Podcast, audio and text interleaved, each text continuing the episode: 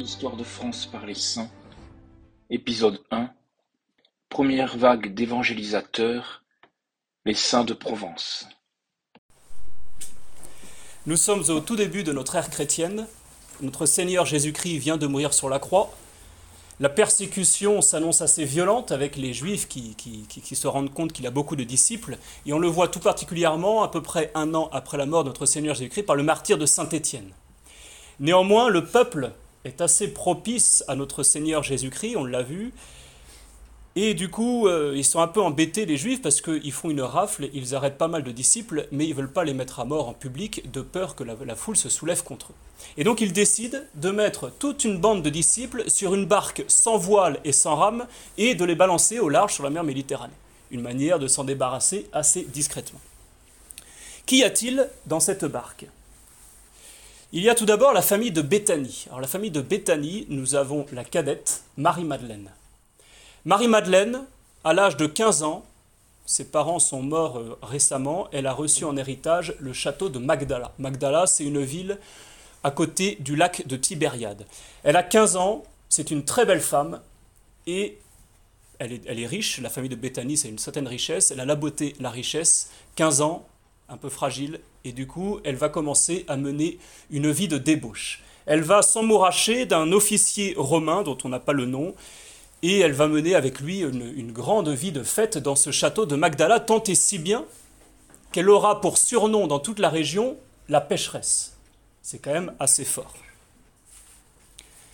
Arrive notre Seigneur Jésus-Christ qui commence à faire beaucoup parler de lui autour. Alors Marie-Madeleine s'y intéresse pas tellement parce qu'elle, ce qui l'intéresse, c'est la fête, c'est de s'amuser, c'est de retrouver les amis, etc., à, n'en plus dormir. Mais un jour, un jeune homme qu'elle côtoie dans ses, dans, dans débauches vint à mourir. Ce jeune homme, il est de la ville de Naïm. Naïm, c'est pas très loin de Magdala.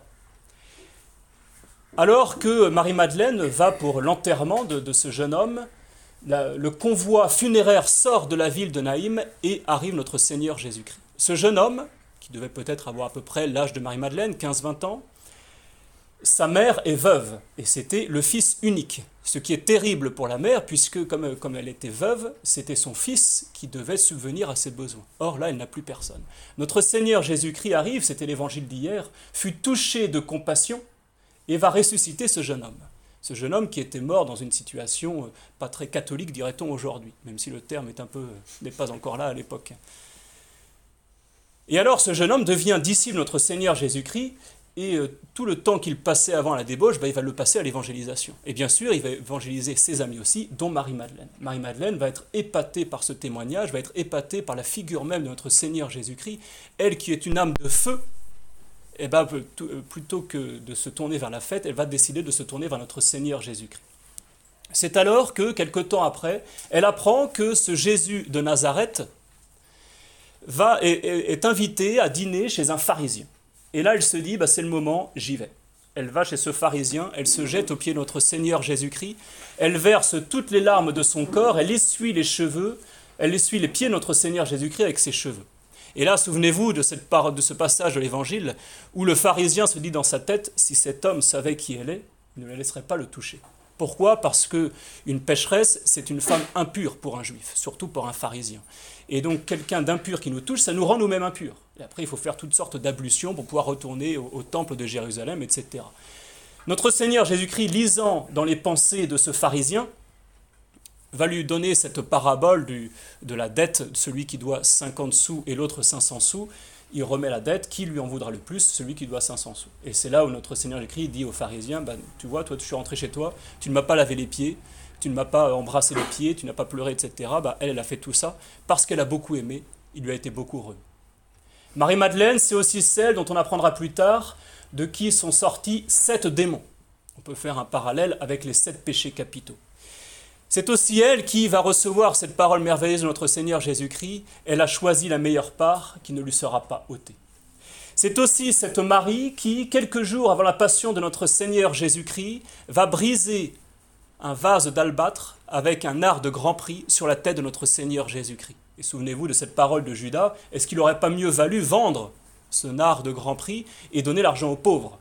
Avec l'évangéliste qui nous précise, il aurait voulu garder l'argent pour lui. Et notre Seigneur Jésus-Christ qui, qui répond à Judas en disant Des pauvres, vous en aurez toujours, mais l'époux ne sera pas toujours avec vous. Quelques jours après la passion de notre Seigneur Jésus-Christ, Jésus meurt sur la croix, on retrouve Marie-Madeleine au pied de la croix. Une âme de feu, une âme ardente comme cela, bien sûr, va déranger énormément les Juifs. Elle est très belle aussi, elle est, euh, c'est une personnalité. La famille de Béthanie habite à 15 stades de Jérusalem, nous dit l'évangéliste. 15 stades, ça fait un peu moins de 2 km. Donc c'est tout à côté de Jérusalem. Elle va se faire arrêter et elle va être mise sur cette barque sans voile et sans rame. Autre personnage de la famille, frère de Marie-Madeleine, c'est Lazare. Lazare, donc nous connaissons tous ce passage merveilleux de l'Évangile, Lazare qui va être ressuscité par notre Seigneur Jésus-Christ, Jésus qui arrive, qui rencontre Marthe, qui rencontre Marie, et qui enfin va ressusciter Lazare en disant Lazare, sors. Encore une fois, nous sommes à moins de 2 km de Jérusalem, un mort qui ressuscite après 4 jours au tombeau, c'est quand même incroyable. Et là, on ne peut, peut pas se dire autre chose que, bah oui, celui qui fait ça ne peut être que le Fils de Dieu. Et donc Lazare est un témoin particulièrement dérangeant aussi pour les Juifs. D'où le fait qu'il va être rapidement mis dans cette barque sans voile et sans rame. L'aîné de cette famille, Marie-Madeleine est la cadette, il y a Lazare, l'aîné c'est Marthe. Alors cette famille, il faut savoir qu'ils ont perdu leurs enfants assez tôt, donc Marthe a rapidement pris la responsabilité de la famille. C'est elle qui gère cette fortune. Ils ont une maison à Béthanie, ils ont une maison à Magdala, ils ont aussi quelques maisons à Jérusalem. Et Marthe, c'est une, une femme qui, qui, est belle, qui est grande aussi, parce qu'on conserve aujourd'hui euh, le, un pied de Sainte Marthe, qui est d'une certaine taille, donc qui prouvait que c'était une, une femme plutôt de grande taille. Et alors on pourrait se poser la question, mais comment se fait-il qu'une jolie femme et riche, surtout à cette époque-là, ne soit pas mariée En fait, il faut savoir que c'est un peu la faute de Marie-Madeleine. Marie-Madeleine qui était la pécheresse, donc qui était impure, et qui rendait même impure sa famille, c'est-à-dire que sa famille subissait cette, cette, cette mauvaise réputation de leur sœur. C'est-à-dire qu'on ne pouvait pas épouser la sœur d'une pécheresse. Et là, peut-être on comprend mieux cette parole de Marthe lorsque Jésus vient à Béthanie, et que Marie-Madeleine est au pied de notre Seigneur Jésus-Christ à écouter Jésus, et là Marthe s'agace un petit peu et dit au Seigneur, mais vous ne pouvez pas lui dire de venir m'aider. Et la réponse de, Jésus-Christ, qui, est très beau, euh, alors déjà on remarque, déjà rien que par cette phrase de Marthe à notre Seigneur Jésus-Christ, qu'il y avait une certaine intimité entre Marthe et Marie. Imaginez si vous avez une personne assez notable chez vous, bah, pour lui faire ce genre de remarque, il faut quand même avoir une, certaine... Enfin, faut quand même bien se connaître en soi. La réponse de Jésus va pas être moins intime. Deux fois, Jésus va répéter Marthe. Marthe, Marthe, vous vous inquiétez pour beaucoup de choses. Une seule est nécessaire. Marie a choisi la meilleure part, elle ne lui sera pas ôtée. Deuxième sacrifice finalement, Marthe qui a sacrifié un peu sa vie, un peu contrainte et forcée parce que sa sœur était une pécheresse, ben voilà que là notre Seigneur Jésus lui demande de sacrifier sa vie, mais cette fois volontairement, et de sacrifier sa vie comme l'a fait Marie-Madeleine, même si Marthe pourrait en vouloir beaucoup à Marie-Madeleine. Mais on va voir que grâce à notre Seigneur Jésus-Christ, il se réconcilie toute cette famille et ils deviennent les amis très proches de notre Seigneur Jésus-Christ qui se retrouvent, Marthe elle aussi, sur cette barque sans voile et sans rame. Autre personnage qu'on retrouve sur cette barque, ce sont les Saintes Marie, Jacobée et Salomé. Marie Salomé, c'est la mère de Jacques le Majeur et de Saint Jean les fils de Zébédée. Donc elle a épousé Zébédée. Jacques et Jean, ceux que notre Seigneur Jésus-Christ appelle les fils du tonnerre. C'est elle, Marie Salomé, qui va aller voir Jésus pour demander que de ses deux fils, l'un soit à sa droite et l'autre à sa gauche lorsqu'il sera dans son royaume.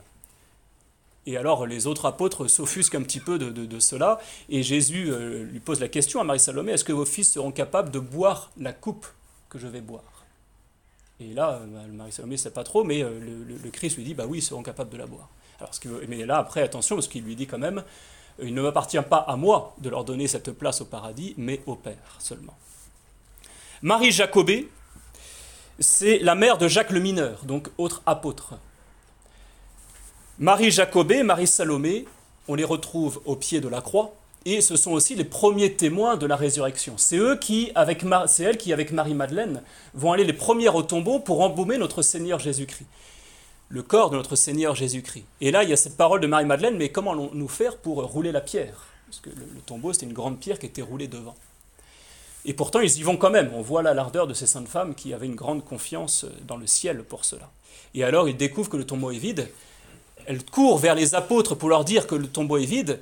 Les apôtres, il y a Saint Pierre et Saint Jean qui courent. Saint Jean qui est très jeune, qui arrive le premier, qui s'arrête à l'entrée de la grotte. Saint Pierre qui arrive, qui rentre, tous les deux rentrent, et là il voit qu'effectivement le linge est bien plié proprement et que notre Seigneur Jésus n'est plus là. Ils repartent, Marie-Madeleine va revenir, et là il y a deux anges qui vont lui apparaître pour lui annoncer la résurrection de notre Seigneur Jésus-Christ et pour lui dire que bah, il va falloir l'attendre en Galilée. Elle est tellement déboussolée qu'elle tombe sur le jardinier puis elle lui dit Mais où avez-vous mis le corps de mon Seigneur et là, le jardinier qui se tourne vers elle lui dit Marie. Et là, elle reconnaît notre Seigneur Jésus-Christ. Elle est certainement la première à avoir vu notre Seigneur Jésus-Christ. En tout cas, selon ce que nous révèlent notre, les évangiles. Peut-être d'autres avant, mais de ce que nous révèlent les évangiles, elle est la première à avoir reconnu notre Seigneur Jésus-Christ. Elle tombe à ses pieds, elle se penche pour attraper les pieds de notre Seigneur Jésus-Christ. Et là, Jésus l'arrête avec ses deux doigts, il lui touche le front et lui dit Noli me tangere, ne me touchez pas, parce que je ne suis pas encore monté vers mon Père. Ce Noli me tangere, qui est, qui est assez impressionnant comme parole, où il faut se dire que finalement Jésus appelle Marie-Madeleine à passer à une foi non plus seulement sensible, mais à passer une foi surnaturelle. Ce qui compte, ce n'est pas ce que nous ressentons, ce ne sont pas les émotions, les sentiments que nous pouvons avoir, mais la foi réside dans l'intelligence et la volonté, et c'est cela que notre Seigneur Jésus va demander à Marie-Madeleine par ce ne me touchez pas. Autre personnage qu'on retrouve sur la barque. La famille de Béthanie, c'était une famille d'une certaine importance, d'une certaine richesse. Ils avaient un intendant qui s'appelait Maximin. Maximin qui va faire partie aussi des 72 disciples, qui va être arrêté parmi cette rafle et qui va se retrouver sur cette barque sans voile et sans rame. Il y a un autre personnage aussi dans cette famille de Béthanie, c'est Marcel. Marcel, c'est la servante de la famille, celle qui sert tout particulièrement Marthe et Marie-Madeleine.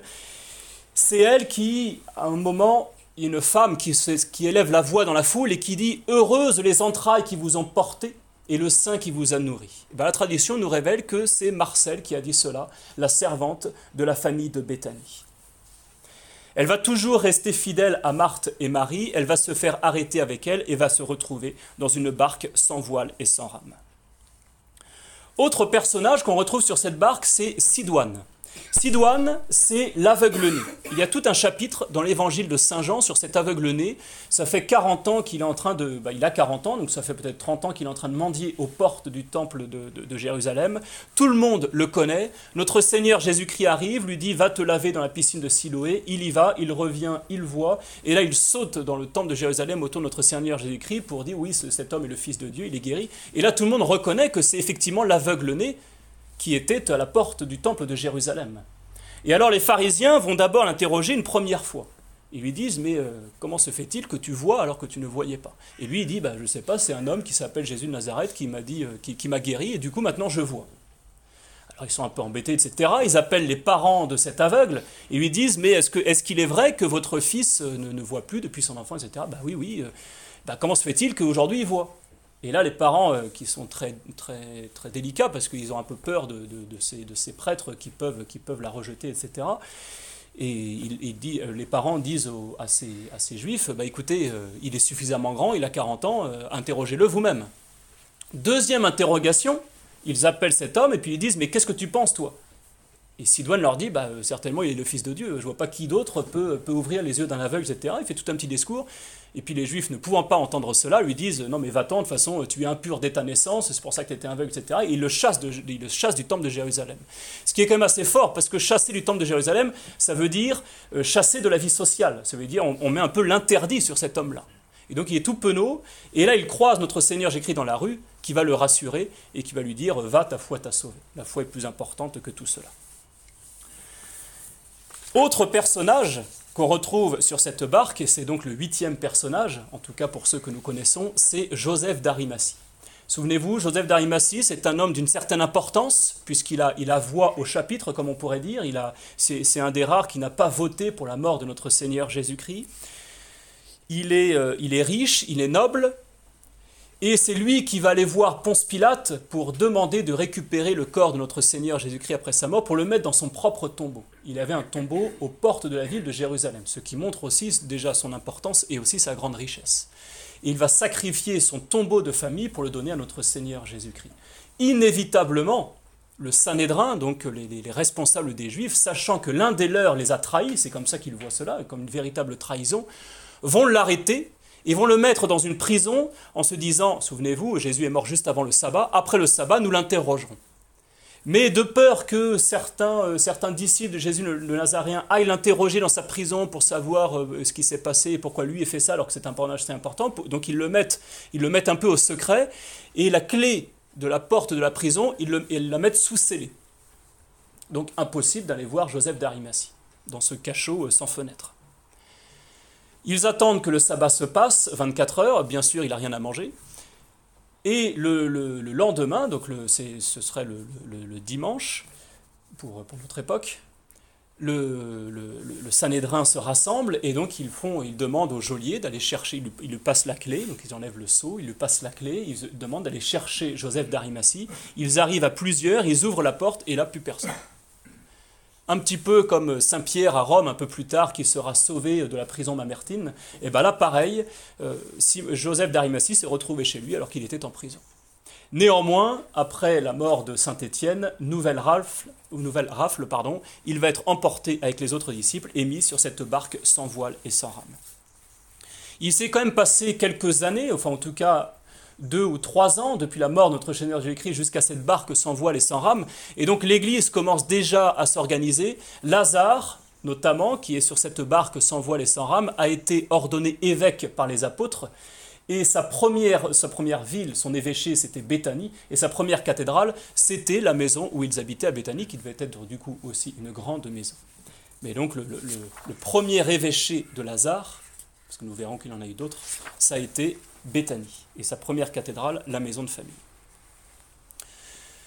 Maintenant, projetons-nous de l'autre côté de la mer Méditerranée. Nous sommes à l'embouchure du Rhône, du côté de la Camargue aujourd'hui. Alors il y a à cet endroit-là beaucoup de tribus qui sont plutôt des tribus nomades à cette époque-là, qui, euh, qui vont faire paître leurs troupeaux. Et dans ces tribus, il y a quand même une femme un peu particulière, elle s'appelle Sarah. Sarah, elle a été envoyée en exil par... Par qui a-t-elle été envoyée? Par Hérode. C'est une épouse répudiée du roi Hérode, qui du coup l'a envoyée en exil de l'autre côté de l'Empire romain, dans les Gaules.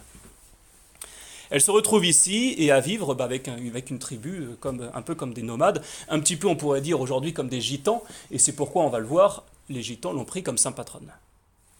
Il faut savoir qu'à cette époque-là, la Gaule, la religion des Gaules, c'est donc il y a la, religion celte bien sûr. Alors les Celtes c'est un peu particulier, ils ont plusieurs dieux, des dieux un peu généraux, mais beaucoup de dieux locaux. C'est-à-dire que c'est très difficile de définir quels sont les dieux des Celtes parce qu'en fait chaque région, même chaque ville, chaque cité a un petit peu ses, propres dieux. L'invasion romaine, qui a, qui a, eu lieu principalement deuxième et premier siècle avant Jésus-Christ, va imposer le culte romain. Donc non seulement en plus de leurs dieux celtes, ils vont avoir aussi les dieux romains.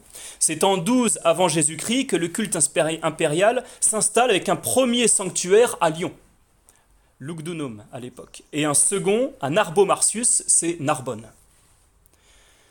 Il faut savoir que chaque année, à cette époque-là, le 1er août, le Conseil des Gaules, qui réunit les représentants des 60 cités des trois provinces, élit un grand prêtre pour célébrer Rome et l'empereur. Donc il y a tout un culte romain qui s'institue.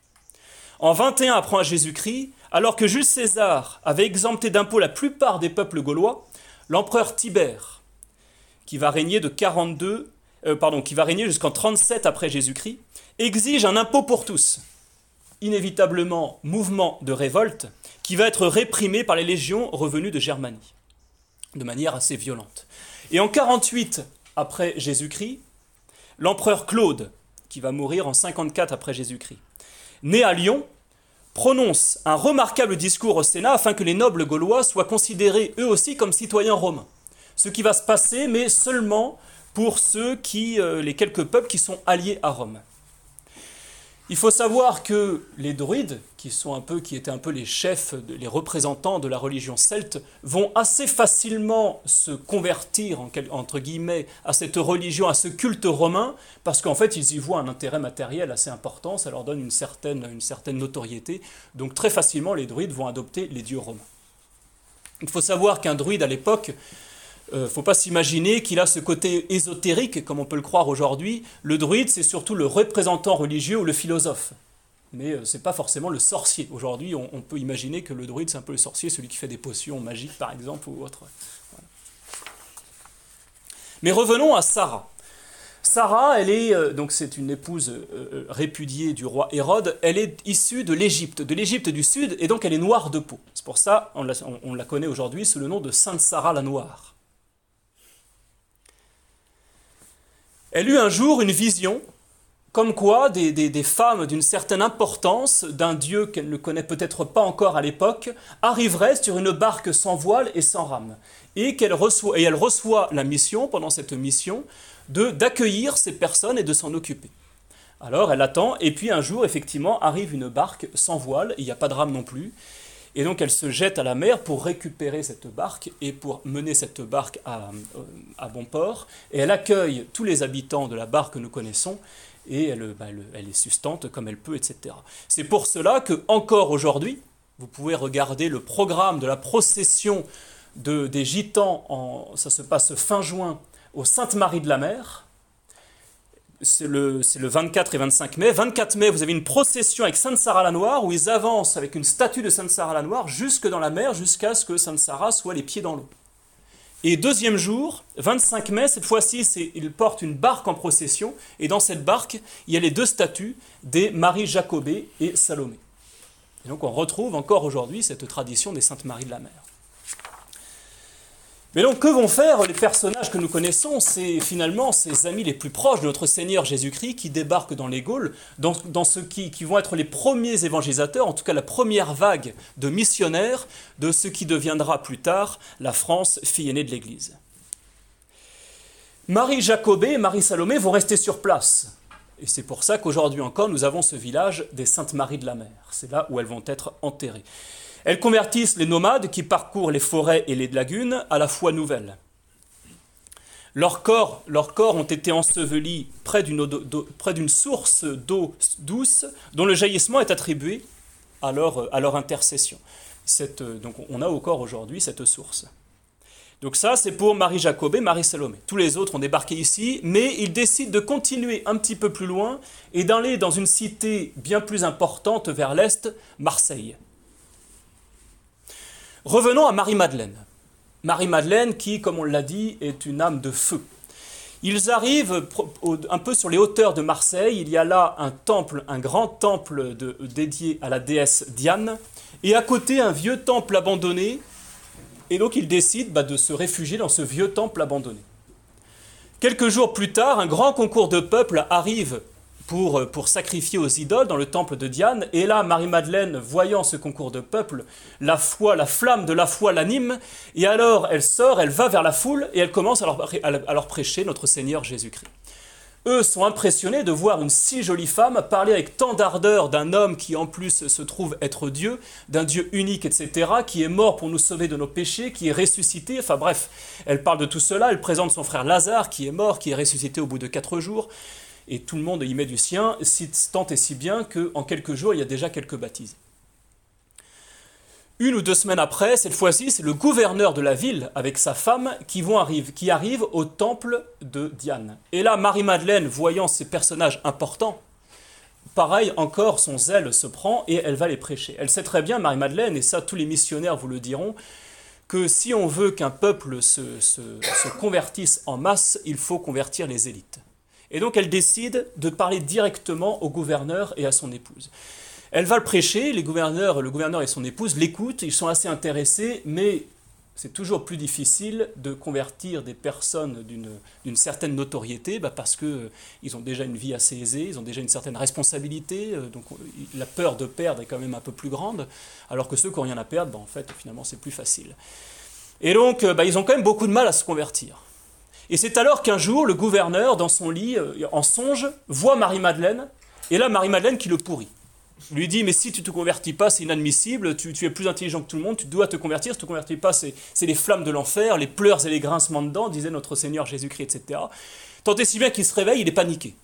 Et là, il se tourne vers sa femme, lui raconte son son, et sa femme lui dit, bah moi aussi j'ai fait exactement le même rêve. Et alors là, ils se disent, aïe, il y a peut-être quelque chose.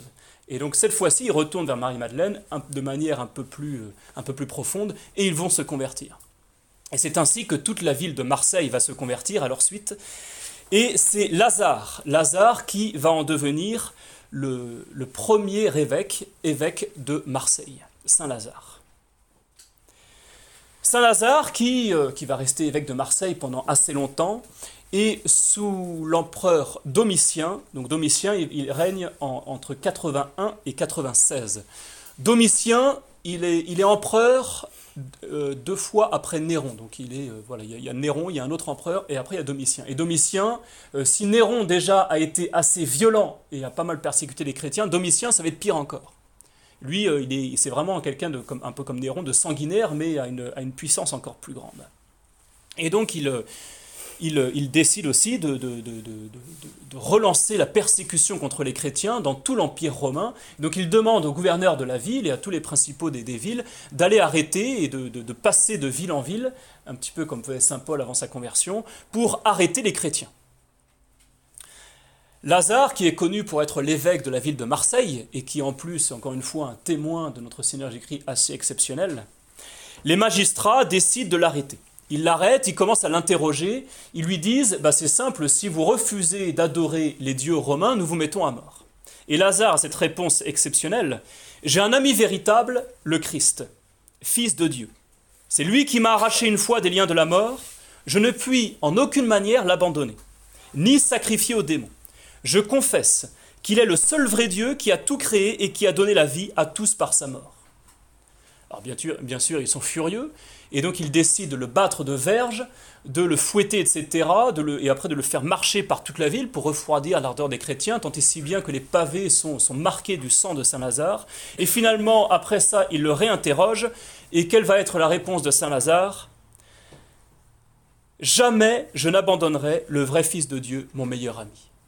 Souvenez-vous que sur cet ami, notre Seigneur Jésus-Christ avait pleuré sur Lazare, après qu'il ait frémi euh, en apprenant la mort de Lazare.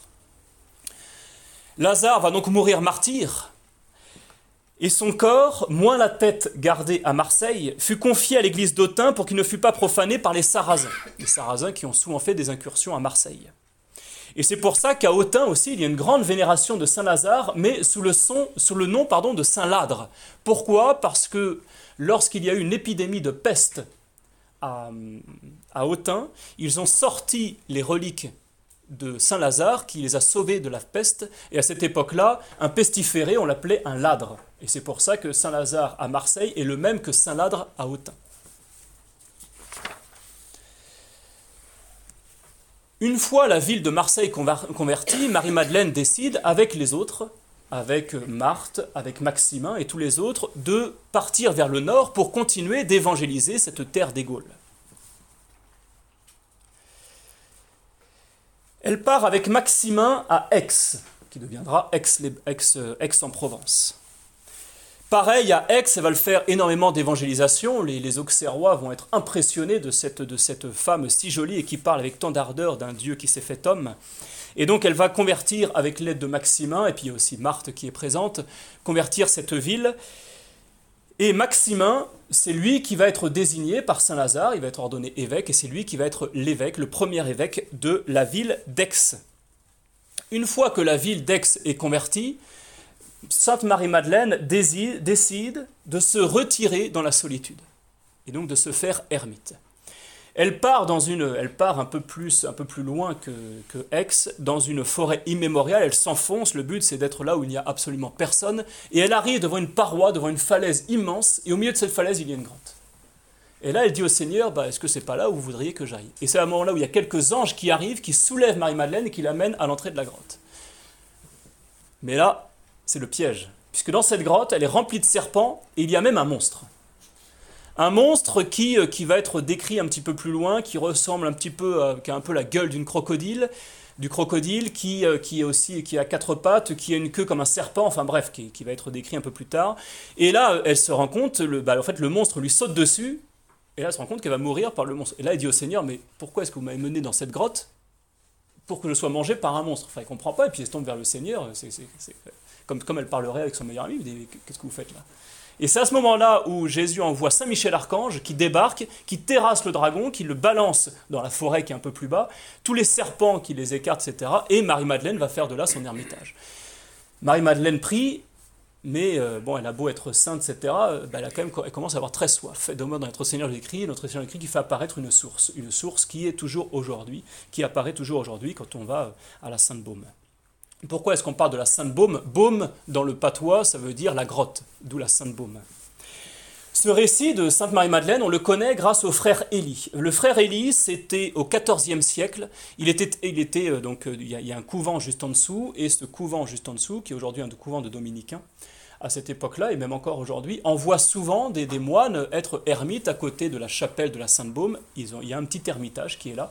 Et donc ce frère Élie a été nommé pour être ermite là-haut, au XIVe siècle. Il arrive là-haut, il commence à prier, mais euh, au milieu d'une falaise où il y a juste une petite source d'eau, euh, il y a peut-être un moine qui lui apporte des nourritures de temps en temps. Bon, au bout d'un mois, en fait, il se dit, mais je vais jamais pouvoir tenir ici. Et puis il se dit, bah, en fait, euh, je pense pas que ce soit ma vocation, je vais redescendre. Et c'est à ce moment-là où Marie-Madeleine lui apparaît pour lui raconter sa vie, pour lui raconter pourquoi elle s'est mise dans cette grotte-là, qu'il y a une apparition de Saint, Michel Archange, euh, que le démon en a été chassé. Et puis Sainte Marie-Madeleine lui, apprend aussi que bien souvent les anges l'élevaient dans les cieux pour qu'elle fasse sa prière. Et donc frère Élie finalement décide d'y rester. Il était déjà jeune à l'époque et il va mourir à l'âge de 87 ans. Et c'est au moment de mourir, avec des pèlerins qui viennent à la grotte, qui vont, euh, juste avant de mourir, il va raconter cette histoire à ces pèlerins-là. C'est pour ça que nous connaissons cette histoire-là. Sainte Marie-Madeleine, elle aussi, va atteindre un certain âge. On estime qu'elle a passé à peu près 30 ans de sa vie dans cette grotte pour, pour pleurer ses fautes et pour, pour, pour passer toute sa vie en, intimité avec notre Seigneur Jésus-Christ et avec les anges. Et alors qu'elle va mourir, bah en fait, son souhait, c'est quand même de, de, de, de recevoir l'extrême onction, de recevoir le saint viatique, la communion, etc.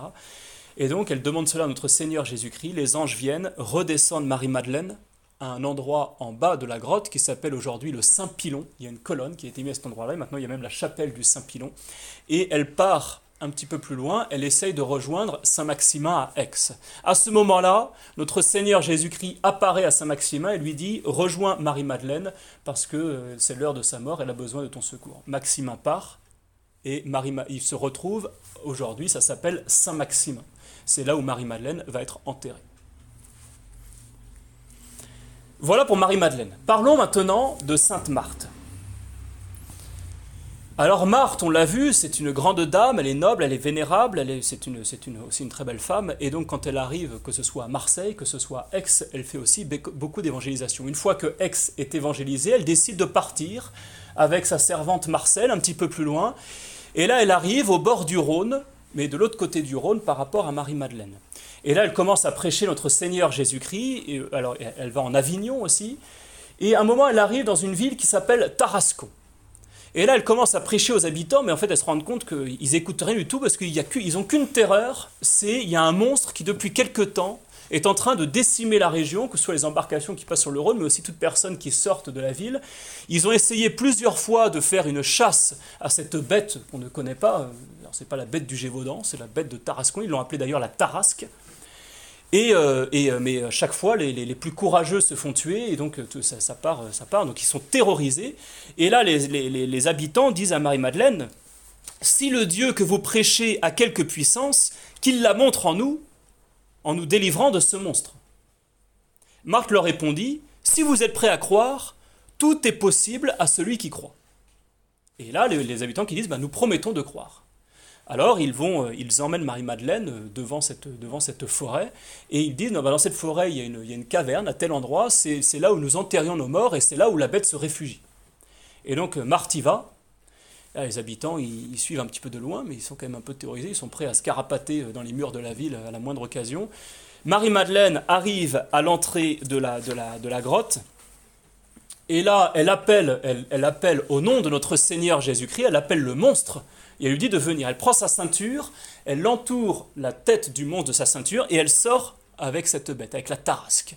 Et là, les habitants sont terrorisés, mais euh, ils voient cette, cette, cette femme, toute, toute, délicate, qui est en train de tenir par la bride cette tarasque. Et là, Marthe leur dit, bah, approchez et puis euh, venez tuer cette bête, parce que vous voyez bien que notre Seigneur Jésus-Christ a fait ce miracle.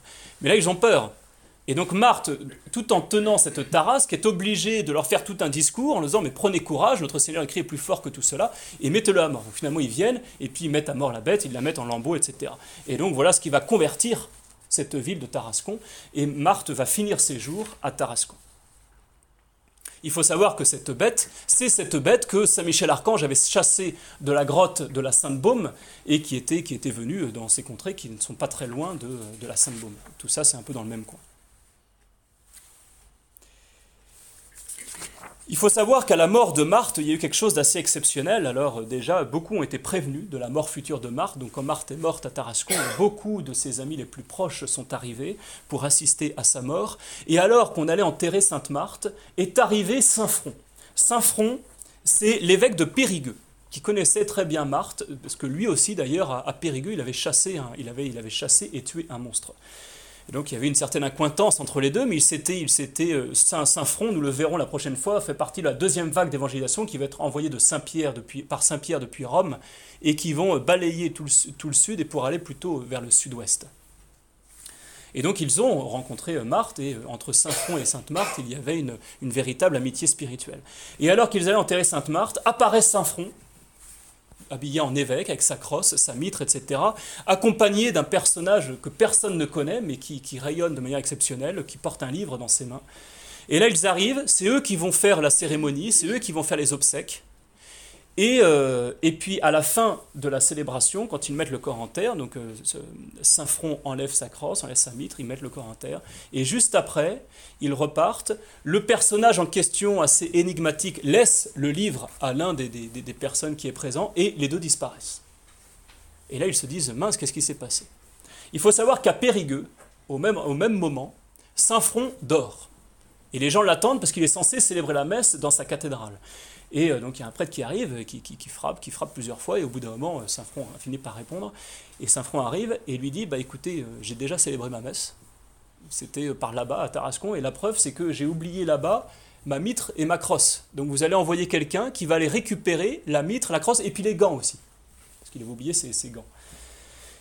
Les deux, deux, trois personnages du diocèse de Périgueux partent pour euh, Tarascon. Et là, il, voit la crosse et la mitre de, de, de, Saint, de Saint-Front avec ses gants. Il rendent ça au personnel en disant attention, on garde quand même un gant, parce que c'est quand même une histoire assez exceptionnelle, donc on va garder ça. Et ce gant a été conservé. Il a malheureusement, c'était une belle relique qu'on avait qu'ils avaient à Tarascon et qui a, été, euh, qui, a été, qui a disparu à la Révolution française.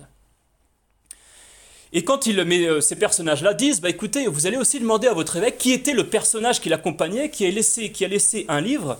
Et sur son livre, il n'y avait qu'une seule chose décrite, c'était la mémoire de Marthe, hôtesse du Christ, sera éternelle, elle ne craindra pas les langues mauvaises. Et c'était écrit sur toutes les pages. Et quand ces, euh, messagers donc refont dans l'autre sens, reviennent à Périgueux, bah, l'évêque leur dit bah, c'était notre Seigneur Jésus-Christ qui était là pour accompagner Sainte Marthe. Il faut savoir que Sainte Marthe, sur son tombeau, il y a eu énormément de miracles de tout temps. Un des miracles qui va nous toucher aussi, nous, dans notre histoire de France, s'est passé avec Clovis. Clovis qui, en l'an 500, fait la guerre à Gondebaud, roi des Burgondes. Il arrive en Avignon parce que euh, Gondebaud s'est réfugié en Avignon, il est assiégé par Clovis, la ville tombe, et là Clovis entend parler de ce tombeau de Sainte-Marthe qui n'est pas très loin, Tarascon c'est à quelques kilomètres, c'est à 20 kilomètres de, euh, quelques kilomètres d'Avignon. Donc il décide d'y aller parce qu'il il a un problème, il a une, maladie, une affreuse maladie des reins. Et donc il a peur de ne bah, de, plus pouvoir faire son, son, rôle de roi et son, rôle de guerrier, etc. Il y va sur le tombeau et il est guéri. Donc il y a cette guérison de Clovis par Sainte Marthe. Revenons à nos autres personnages. Saint Maximin. On a vu que Saint Maximin avait évangélisé Aix et en était devenu le premier évêque. C'est lui aussi qui va, qui va recevoir les derniers instants de Marie-Madeleine. Il va demander d'ailleurs à être enterré à côté de Marie-Madeleine. Il faut savoir que ce, tombeau de Saint, de Saint Maximin et de Sainte Marie-Madeleine va être, il va y avoir une, une bah, ils vont ouvrir le tombeau quelques, de nombreuses années après, parce que c'était déjà au deuxième millénaire. Ils vont découvrir le chef de Marie-Madeleine, donc le squelette, tout le squelette, et sur le crâne de Marie-Madeleine, il y a quelque chose d'assez, de, quelque chose d'assez étonnant. Tout le crâne est dépouillé, bien sûr, mais il reste un morceau de chair ici sur le front, et un morceau de chair avec des empreintes de doigts dessus. Et ce morceau de chair a été nommé depuis le Noli Me Tangere, parce que c'est là où le Seigneur avait arrêté Marie-Madeleine en lui disant euh, Ne me touchez pas. Ce morceau, alors c'est euh, Monseigneur Gaume, dans son livre Biographie évangélique, qui raconte tout cela. Il a écrit cela à la fin du, 20, à la fin du 19e siècle. Et donc il a envoyé, lui, une lettre au, gardien de ces reliques pour lui demander bah, qu'est-ce qu'il en est devenu de ces reliques-là. Il a écrit cette lettre en 1865. Voilà la réponse qu'il a reçue. Nous ne possédons en ce moment de l'illustre pénitente que le chef en entier qui se trouve dans un parfait état de conservation. À ce chef tenait encore, il y a environ 60 ans, donc en 1805, un morceau de chair de la largeur d'une pièce de deux francs et que l'on désigne sous le nom de Noli Me Tangere parce que, d'après la tradition, ce serait le point du front de Sainte Marie-Madeleine que notre divin maître aurait touché, quand il lui adressa les paroles Noli Me Tangere. Ce morceau de chair qui adhérait à la partie gauche de l'os frontal est tombé depuis. Il a été placé dans un tube en verre dûment authentiqué. Nous possédons encore en entier l'os de l'avant-bras de la sainte. Donc des belles reliques aussi des amis les plus proches de notre Seigneur Jésus-Christ. Souvenez-vous aussi, nous avions parlé de Sidoine l'aveugle. Sidoine l'aveugle, finalement, c'est celui que l'on appelle Saint Restitut. Pourquoi il a reçu ce nom? Parce que ça vient de, des mots latins Restitutus est ei visus. La vue lui a été rendue. Et donc on a gardé le premier mot, restitut.